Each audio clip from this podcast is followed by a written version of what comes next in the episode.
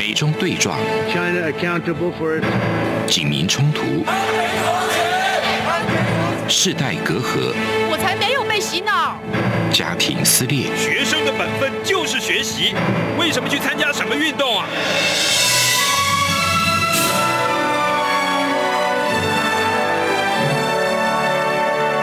我们可以聊一聊吗？可以跟你说说话吗？我们聊聊好吗？我想好好跟你聊天。每周四晚上十点，由张明天跟大家聊聊天。各位听众朋友们，大家好，欢迎收听中央广播电台。现在是这样看香港，想跟你聊聊天的时间，我是主持人张明天。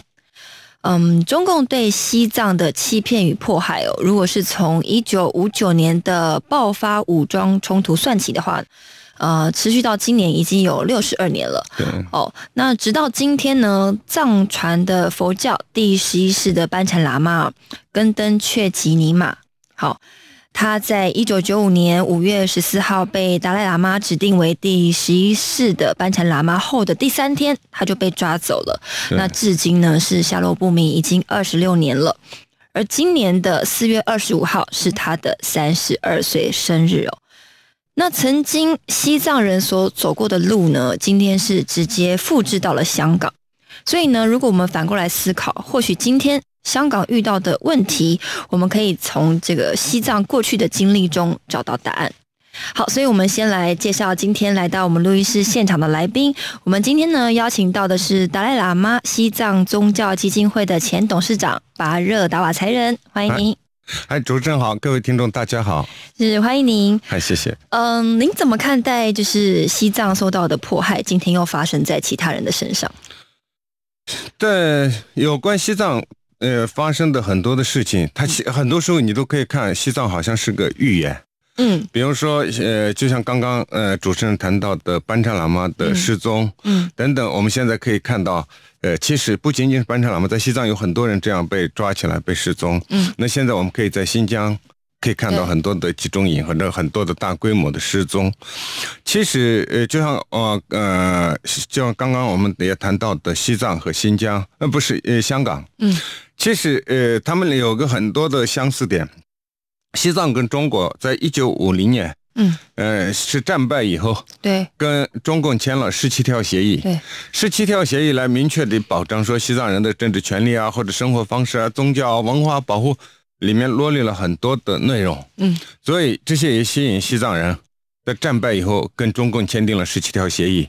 但是呃，都知道只有维持了短短的八年，然后到一九五九年，双方就发生全面的呃战争。嗯当然，西藏人这打败了，西藏人打败以后，达赖喇嘛和呃将近十万的西藏人流亡到印度。嗯那西藏境内就经历了在西藏历史上被称为最黑暗的二十年的这样一个完全没有藏语文、没有宗教的这样一个历史。嗯所以说，西藏曾经如果在把一九五零年签订十七条协议和一九五九年发生战争之前的八年，嗯这算起来，那按照协议，如果说西藏算是中国一部分的话，那么那段时间其实就是一国两制。嗯那么香港跟香港也是一样，当然香港是呃档次应该是更高了，嗯，它是由英国人跟邓小平他们签的。对，是最高最高的领导人。英国以前是日不落帝国，也是世界上的一个强权之国。是中国的邓小平那时候是如日中天。嗯那他们两个签的，应该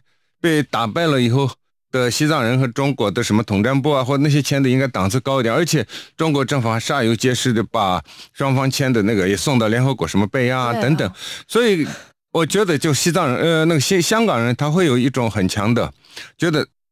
多少还算是有一点保障的这样一个感觉，对，呃，至少比西藏人有保障，因为西藏人他的军队打败了以后，其实，呃，在国际上那个时候全球是都是左派当道，所以说几乎没有人去关心，呃，嗯支持或这样的西藏，西藏人完全是，呃，独立作战，完全是苦撑，撑不下去就四处流亡，而且流亡了以后还被中共说成是最黑暗、最落后、最野蛮的什么奴隶主啊、封建主，类似这些的，给你扣很多的帽子，泼很多的污水，你到全世界面前还说不清楚。对，因为西藏人除了藏语，还没有人真的懂其他的语言。是，而中国它有整个国家机器，它在世界上流行。那香港跟那个有一点不一样的，因为有这些，所以说，呃，中国也开始的时候也做了很多的。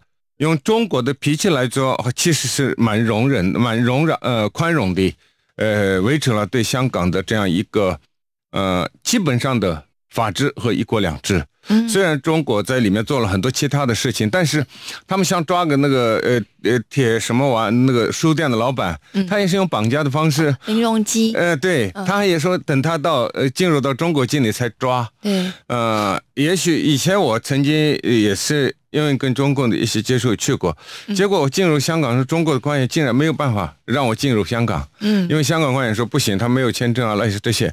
总之，你就会看到香港它其实维持了一定程度一国两制，嗯，但是毕竟呃中共它就是呃狼子野心，它就是这样一个本性，嗯，所以说他忍着忍着忍了忍了很多年，嗯，他本来是要做给台湾看的，嗯，呃希望香港以表率。然后把台湾也一起弄到他自己的掌握里面，对，然后再一起炒菜，一起一锅抄。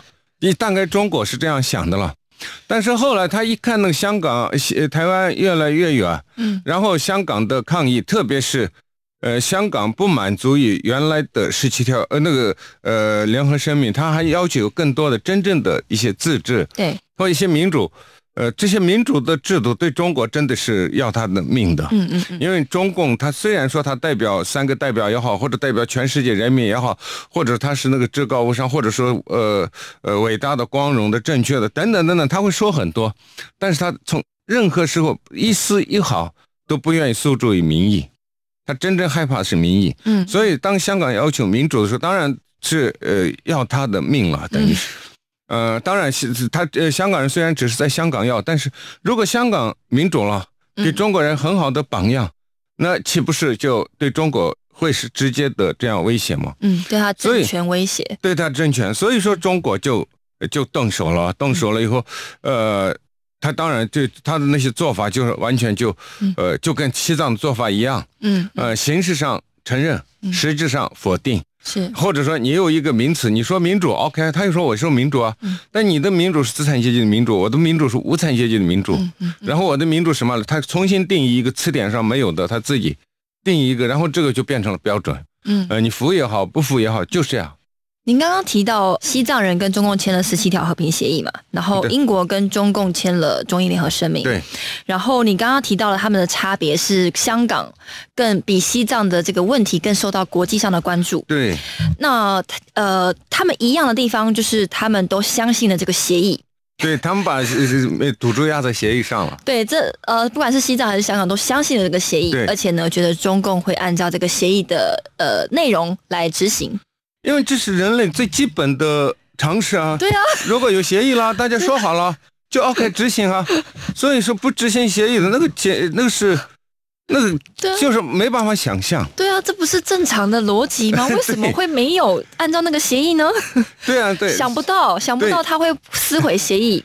西藏人那时候想不到中国会给个脸，香港也想不到，全世界现在中国全世界都开开始看清中共是完全是没有诚信、没有信用。完全说话不算数，说一套做一套，这些以前西藏人讲，或者是中国民运人士讲，呃，全世界还不怎么信。那现在大大家都比较信了。其实就是你要看看出一个人的本质，或者是一个政权的本质，其实还是要花很多的时间了。是是是。那你觉得这两个协议，呃，都相同的地方都是中共呃欺骗的本质嘛？那他们他们不同的地方在哪里？这两个协议其实。很，如果说最终的不同的话，第一，西藏的自古以来是一个独立国家。嗯嗯。一九五零年，中国是占领西藏，它是侵占一个西藏，呃，侵占西藏，所以它一战就把西藏的政军队全部打败了。嗯。但是他为什么一定要跟西藏人签一个协议呢？他是要，因为那时候联合国刚刚成立，那时候就开始有一种武装入侵占领的呃那些土地或国家了，呃不。不不得合法化嗯的这样一个联合国的一些里面有这样的一些内容，所以说这个内容是呃人类历史上第一次我占领了但不合法嗯的这样一个说法。嗯那应该受这些的影响，中国想要把对西藏的入侵占领合法化，嗯所以他打败了西藏军队，他完全可以，呃，像古代的军队的话，他直接可以就，然后就可以长驱直入，嗯去占领西藏，直捣拉萨。嗯。但是中国军队停下来，然后一定要跟西藏人谈判，而且他虽然做了很多的样子，但是你去看十七条协议和中国之前提出来的呃谈判的条件是一模一样，所以其实也其实没有谈，但是他还是做了这个样子。他中国通过这样的样子想要把它合法化，哦。所以中国政府到现在为止都在每年都会纪念签订十七条协议的这个日期。哦。因为这是他，他其实心里很清楚，这是他唯一的，呃，对西藏拥有主权的一个呃根据，这是他唯一的。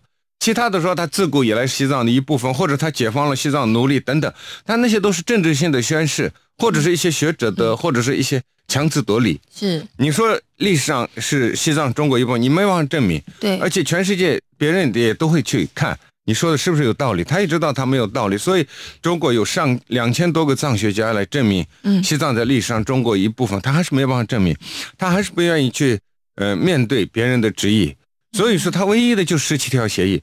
那香港是不一样，香港是割让出去的，嗯。但是香港岛是割让，但是其他的很大的一片地是租借的，嗯。所以说，呃，如果香港仅仅是一个香港岛的话，它当然根本不属于中国的领土，因为已经割让了，对。也从那天开始不属于你的。但是其他大部分地方是租借的，所以英国归还这个租借的土地的时候，也同时把香港就那弹丸之地也还回去了。嗯。那个对香港来说是英国对香香港人民的一个出卖，因为英国你当初占领了香港，嗯。然后强迫中国割让了这块地方，嗯。那它就变成英国的一部分。是。香港人民从来都没有要求要从英国退出来，要返回中国，嗯。但是香港人出卖了香港，呃不是英国政府，呃，出卖了香港。我们不说那个租界的那一块，是。就弹丸之地的香港岛，它一开始割让给英国的，对。那个是不应该还给中国。它还给中国对当地的香港人是一种出卖，但是因为应该是还给中华民国对啊，总那个其实对香港人来说应该是，呃，政治意义上呃不大对。他按道理，他只要变成中国的，不管中华民国或中华人民共和国，中国都会认为他有权利。啊哈嗯、所以但是因为英国人和中国签订了那个联合声明啊，嗯然后把这个交到联合国，而且好像是真的要遵守邓小平的什么马照跑啊、无照条啊对对对，他把他这个定义成的是对香港的定义，本来就是一个你是一个腐朽的资产阶级，呃你只想会，你只你要的就是享乐而已。对那享乐我就让你享乐，他根本没有想到香港哈，这是呃这个呃腐朽的资产阶级有一天会跟他争取民主，是这个他应该是没有想到当时对，所以他说马照跑，无照跳。对但结果没想到，他不仅要跳马，要呃跳舞，而且还要要求民主自由，对所以这个应该算，但是这是很不一样的一点。但是当时的香港人也是认同了这样子的事情发生，因应该为反对的人不太多，大部分反对的人移民移民就走了。不是认同了，认同、接受、反对，它差别很大。啊哈，呃，因为没有人呃征求他们的意见，所以他他们从来没有说，从来没有给香港人说很积极的抗议。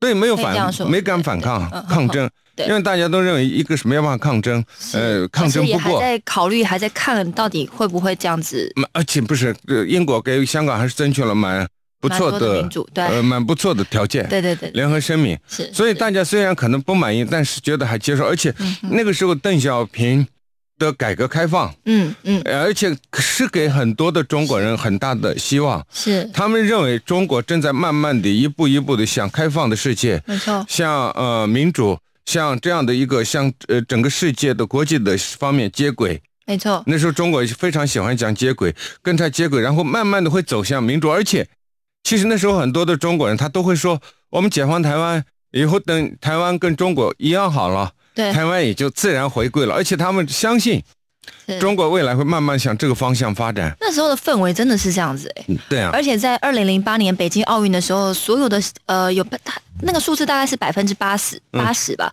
百分之八十的香港人觉得很骄傲，觉得很荣耀，说哎、我们中国人这个办这个奥运，嗯。就是得了金牌拿了奖这样子，对啊就，是那个是因为香港还是一个商业的社会，是大家还是从利益的角度考虑的比较多。是会以当时就是以中国人为为荣幸。对但是如果今天有人选择再次相信中共，要跟他签什么和平协议啊，或者是任何的契约，您的看法会是什么？当然，我认为应该要看了。其实也是这样，嗯。很多时候就像香港当时的回归，不一定人民真的是愿意接受，嗯。因为没有人会征求香港人民的意愿。对。香港是完全一个被支配、呃被处理的一个一群，嗯嗯。只是是有呃英国人和中共的共产党领导人互相决定，香港人是呃完全是被处理的这样一个，所以没有人征求过他们意见。那当人们没有选择的时候呢，他们就就会选择接受现状，嗯，然后从现状里面找一些对自己有利的出路方面嗯。出力呃出入或者是理由嗯。嗯来说说服自己。嗯。去接受现状，然后说服自己说这个现状其实不错的，嗯。这是人的一个本性，也也是他的可怜的一点。是。那么所以说，如果没有选择的时候，就像呃西藏或者新疆，如果中国愿意给他们一点点的协议，他们虽然觉得不可靠，但是现在什么都没有。如果给个协议，他可能还是觉得嗯，先签吧，先吧，虽然不可靠，哦。总算还是有一个嘛，哦，因为他是没有选择。嗯。那如果是当我们说到签协议等等时候，其实很自然的给人的感觉是是两个平等的，对对对，互相尊重的，对对对呃，双方你情我愿的签协议，对对对。这样的情势在共产党的逻辑和价值观里面是不存在的，嗯。所以这样的事情是不会出现。其实，如果是出现，是中国共产党会给你一些恩赐，给你一些权利。这个我本来可以让你死掉，但是我让你活着，就是本大爷的恩德。嗯他就是这这样一个逻辑，就是我让你活着，你就要感恩我。嗯本来我可以弄死你哦，嗯，我完全可以弄死你，但我没弄死你，那就是我对你恩德，你活着就是我的恩德，所以我愿意所以你要感谢我签协议，你要感谢我，对对对是我愿意跟你签协议，这个协议是我给你的嗯哼是赐予你的。这中国这是中国式的思维方式，它是普天之下莫非王土的这种呃观念，是。在中国的统治阶层里面，他只要变成统治阶层，好像就自然的把帝王的思想就就自然的，就像现在的病毒，它自然会呃侵入到里面一样，它马上就会进入到里面，嗯嗯。好像对这个中国领导人好像对这个没有免疫力，嗯所以他就会往这个方向走。好，我们到这边先休息一下，马上回来。feel 出感动，让爱飞翔，带您认识台湾文化之美。RTI。好，那我继续哦。哦，这样可以吗？可以，很好，哦。OK，只是中场休息一下。好，好，欢迎回到想跟你聊聊天的节目现场，继续来跟达赖喇嘛西藏宗教基金会的前董事长巴热达瓦才人来聊聊天。我是主持人张明天。呃，刚刚聊到了中共对于协议哦，对于承诺都是不重视的，他觉得那是。对你的恩赐哦，他目的只是想要先，呃，骗到你，然后等到稳定稳住你。稳住你，对然后等到你没有反击能力了以后呢，再想办法来并吞你，想办法来同化你，对对对不对？那谈到这个并吞跟这个同化呢，因为中共好像不甘于表面上的统治你而已哦，他他形式上的独裁以外呢，他们还希望消灭掉你的文化。这个可以从这个新疆的集中营，还有包括了西藏，包括了香港的洗脑教育，好，都可以呃看到他们的目标是想要达到你思想上对他完全的服从，对对不对？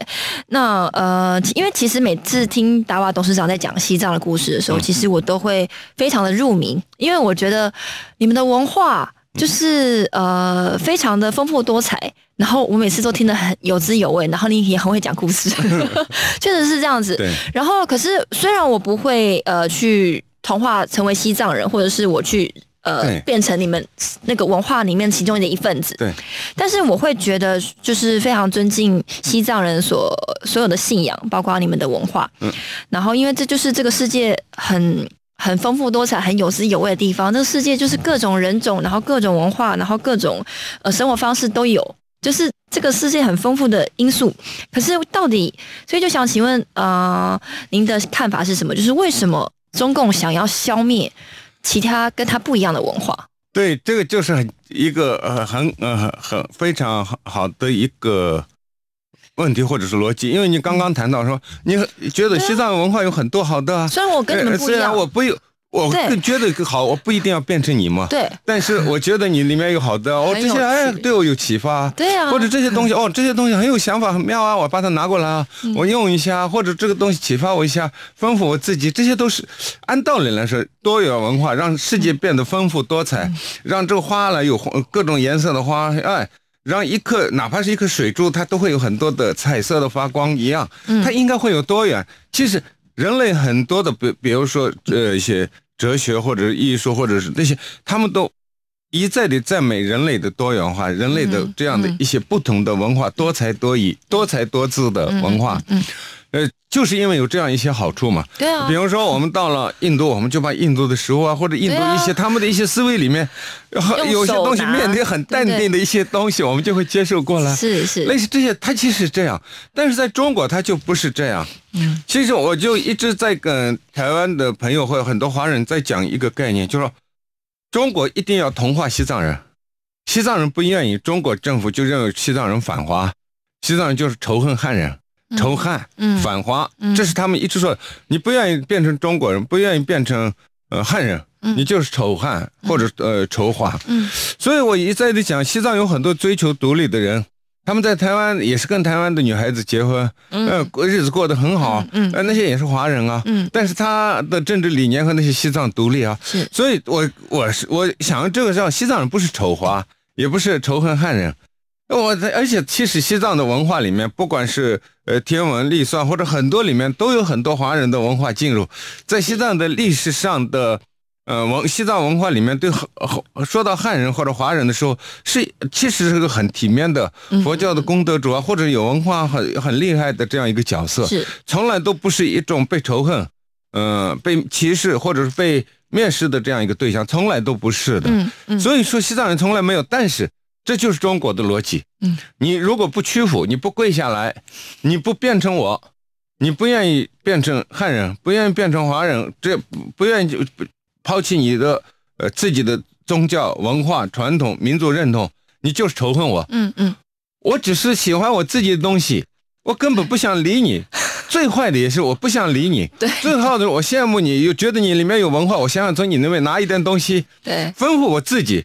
我认识你，我欣赏你的目的是从你那里面学到你的好的长处，或对我有用的，我来丰富我自己，强化我自己嘛。对但但是在中国的逻辑里面，就是你如果不接受我的统治，不接受我的政治制度，不接受我的生活方式，不接受我的语言，不接受我的思想，或者说你接受了，但是你还保留了你自己那一个东西，还留了一手，哦，那就是反对，那就是反话。你是呃，一个是哦呃直接的反话，一个是间接的。或者你就是默许有的了，你肯定有啊，嗯否则你干嘛要保留你自己那些东西啊？你就直接变给我的，这样好了。就是这就是中国式的逻辑，所以你去看中国的很多人，很多的，比如说西藏人、维吾尔人或者其他，包括讲粤语啊、呃啊香港人啊等等，那些人他被中国视为是一种分裂，分离是一种分化，一种罪恶。嗯。他就是因为你不愿意跟我一样，嗯嗯。你不愿意跟我一样，就是仇恨我，就是歧视我，所以他你可以说这是一个。看上去好像很骄傲，但是本质上是一个很自卑的，是。呃，自己把自己，他老是担心别人会看不起我，嗯。老是担心别人不想，所以他一定要把自己说说的很大，嗯全世界都要我第一的这个是，就是你去看中国，他非常喜欢强调他的第一，对。什么都是他第一，以此来强化自己，因为，嗯、我觉得这里面就是因为他的文化，他就是没有宗教啊，或者那些就是，呃，比较超脱性的，嗯。呃，那些内容。对。他基本上都是世俗的一些伦理道德啊，子子君呃呃君君君臣臣父父子子类似呃类似这些就是伦理道德方面的文化，所以提不到上去的时候，可能是这些原因，他一直都是非常的强调别人对他一定要服从，一定不是不仅服从，而且是完全的融入，否则就是反对他，就是仇恨他，呃，就是他的敌人。嗯所以你不接受他，甚至你不理他，你都变成他的敌人。是这是一个非常奇怪的逻辑，但是现在在中国、在西藏、在香港、在呃新疆运作的逻辑里面，它的逻辑的底色其实就是这个。我觉得准确一点的说，吼，因为中国历朝历代也不是永远都是这样子。从呃过去的呃，比如说唐朝啊，不同不同的文化。那您刚刚提到的，其实呃呃，像你刚刚提到的，他不能接受其他国家文化，必须要服从，应该是中共来到了中国以后产生的这种意识形态，对不对？基本上是，但是你如果去看啊。儒家文化其实还是比较会排斥，它就是一种以前的中国的文化，它是认为普天之下莫非王土，是。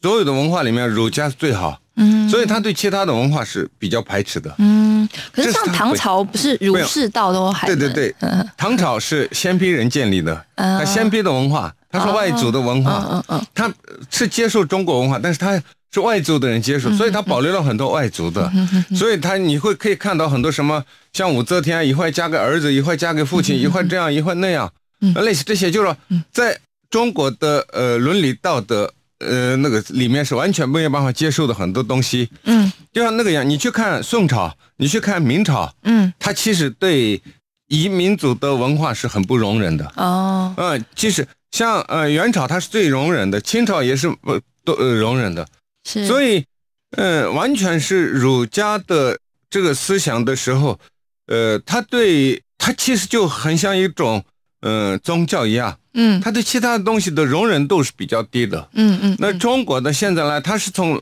呃反清复呃那个什么呃驱逐鞑虏恢复中华嗯。的国民党国共两党其实差不多同时成立，嗯。他们的呃虽然一个叫国民党，一个共产党，他他他们都是汉民族主义政党，嗯嗯嗯他们从头到尾讲的是要怎么样恢复中华，是怎么样荣耀中华，是所以说呃他们的。这种思想就是从驱逐鞑虏、恢复中华开始的。而，恢复中华的时候，它其实就是是呃儒家的那些文化。所以你看，现在那基督徒他们的十字架被摧毁，然后那些呃很多的呃佛教啊，或者说穆斯林的那些教堂啊，那些非中国的、跟中国的建筑不像的，他就要摧毁。